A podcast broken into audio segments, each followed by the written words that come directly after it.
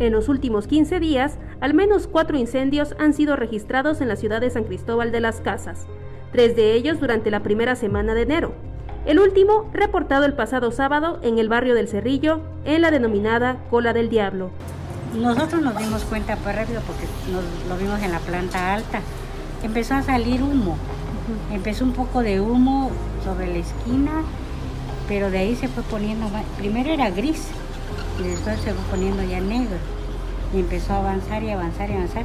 Entonces ya vimos que todas las, todas las tejas se veía como poquitos de Navidad donde estaba corriendo toda la flama y ya estaba ardiendo todo lo que es este el techo todo eso. Y no no ya empezó a salir el fuego bastante fuerte.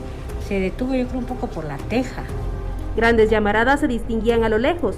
En la calle Doctor Navarro ocurría el siniestro toda una casa colapsaba ante el incendio a donde acudieron los cuerpos de emergencia.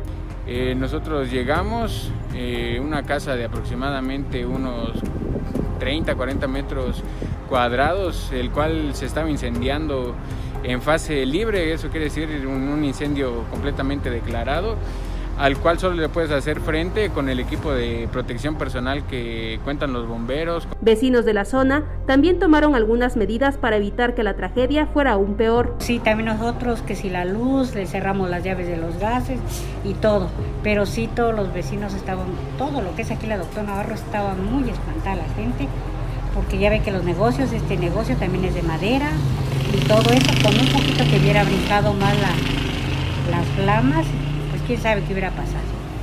Días antes, un incendio se suscitó en el centro histórico de San Cristóbal, sobre la calle Flavio Apaniagua. Y lo mismo, cortocircuito, la inicial se llevó a cabo en un árbol navideño, en menos de un segundo los árboles se incendian completamente y la casa era de madera, entonces eh, se propaga muy rápidamente lo que es el fuego.